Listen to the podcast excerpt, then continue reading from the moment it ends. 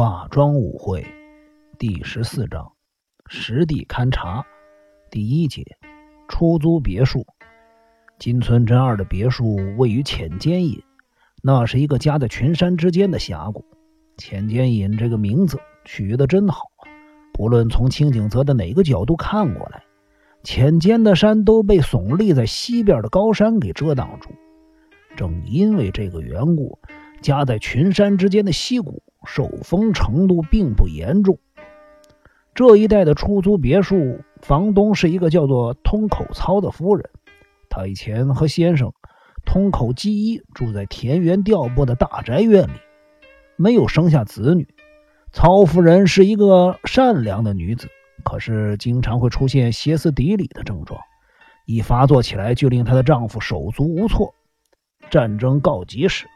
曹夫人把长相普通的女佣房子留下来照顾通口基一，独自逃到了清景泽避难。不料长相普通的女佣竟然和通口基一产生了恋情。之后房子为通口家生了个孩子，因而演变成了宾主易位的局面。战后，通口基一遭到整肃，整个人变得。颓丧消沉，房子因母以子贵，开始露出狰狞面目。曹夫人就算回田园调拨，也回不去了。同口夫人没有正式离婚，但是小孩却入了曹夫人的户籍。房子趁战乱时局，玩弄权术，逼迫曹夫人与先生离婚。同口基一完全不知情。幸好峡谷这一带的土地是通口夫妇名下的共同财产。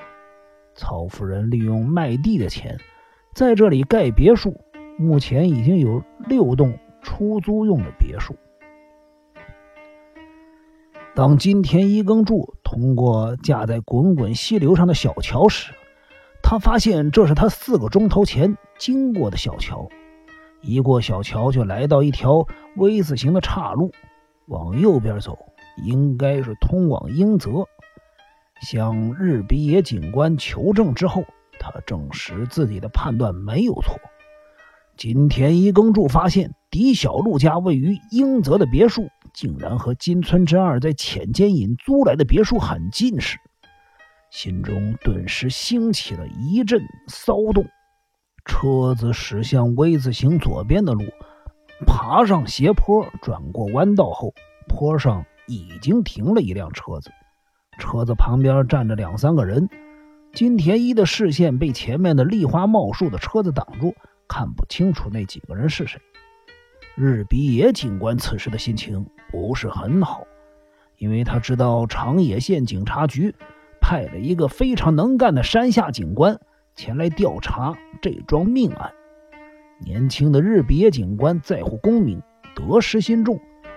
他不打算回避县警局派下来的山下警官，却希望能够以负责这桩命案的身份，掌控全部的调查工作。光是发现尸体是否遭凶手移动过这个事实，就已经将调查工作往前推进了一大步。可是，发现这个事实的人并不是日比野警官，而是坐在他身边这个小个子男人金田一耕助。日比野警官紧闭着双唇，仔细的思索着：山下警官是不是来了？站在近藤警官旁边的那个穿白色衬衣的高个子是什么人？金田一耕助坐在另一侧，他只看见停在前面的车子。没看见站在车旁边的那人，等到下了车之后，一看见等等力警官站在车旁，他不禁感到非常的惊讶。警官，你怎么也来这里了？我就是为了探望你才来南园的，谁知道你正巧不在家。就在我不知道如何是好的时候，这位等等力警官拍了拍近藤刑警的肩膀，说道。我就去拜访这位小兄弟啊，因此遇到了山下。金田一先生，你认识山下这个人吗？岂止是认识啊，我还经常被他欺负呢。好久不见呐！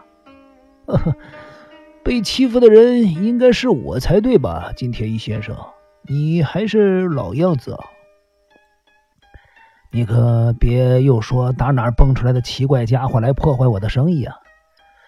日比野，这回让你呢遇到了这位高人了，有什么事儿尽管请教他吧。山下警官，你认识这位金田一先生？日比野，金田一先生可是走遍各地的名侦探呢。金田一先生，刚才可真是失礼。听说你和等等力警官是老朋友了啊？我可以说是等等力警官的跟班儿。啊，你竟然这么说啊？呃，金田一先生，你不是在清景泽静养吗？怎么会卷入这桩命案呢？啊，只有这样子才有源源不断的生意可做呀。哦，对了，这是。金村真二的别墅吗？金田一耕助回头看着斜坡左侧的别墅，他们是用浅尖石顺着坡度一个个堆砌起来的。羊齿类的植物从黑漆漆的石缝里透出了绿叶。金村真二租的小别墅就建在这座山崖上面的平地。现在的时间是下午六点半。本来这个时间天色还算明亮，可是因为这里被群山包围住，而显得有些昏暗。听说这是浅村真二租的别墅，他两年都连续租在这里。对面是房东家，可是房东和金村好像都不在家。锦藤刑警事先在附近的别墅访查过，如此说道。金田一先生，你说这有可能是命案的第一现场？哦，不，山下警官，这事儿得请你问日比野警官。于是日比野警官看了丽花茂叔一眼，问道：“丽花，如果金村先生不在家，你可以进入他的家中吗？”小原克己已经抢着说道：“应该没有什么问题，因为丽花是金村最疼爱的学生，我又是他的朋友。”日比野警官吉田一先生，你们也来帮忙吧。此前我们已经勘察过这栋别墅的周围环境了。丽花，你来带路吧。小原克己和丽花爬上了缓坡，日比野警官近藤刑警跟在他们身后，等等力警官山下警官殿后。他们一爬上坡，就看到了后面有一大片。崖壁塌方了，两三根树木压在屋顶上。金村真二的别墅有三阶水泥台阶，丽花茂树首先爬上了台阶，检查玄关的大门，大门还是锁上的。舅舅看吧，金村老师，金村老师，丽花茂树叫了好几声，依然没有人应门。紧跟在丽花茂树后面。走向台阶的小圆克己已经从玄关旁边的窗子往里面望。哎，在那儿，看烟斗在那儿。日比野警官闻言，把脸贴在窗户上，往室内看去。只见玻璃窗内侧拉起了一扇深绿色的窗帘，大大小小的飞蛾以窗帘为背景，停在玻璃窗上。这些飞蛾与小轿车行李箱中发现的飞蛾很类似，把窗子敲破吗？等一等，金田一先生，你看看那个东西！日比野警官神情激动的回头对大家说着：“什么东西啊？”桌子上有金村的烟斗，可是桌子下面，金田一耕助弯着身子，朝日别警官手指的方向往玻璃窗里瞧。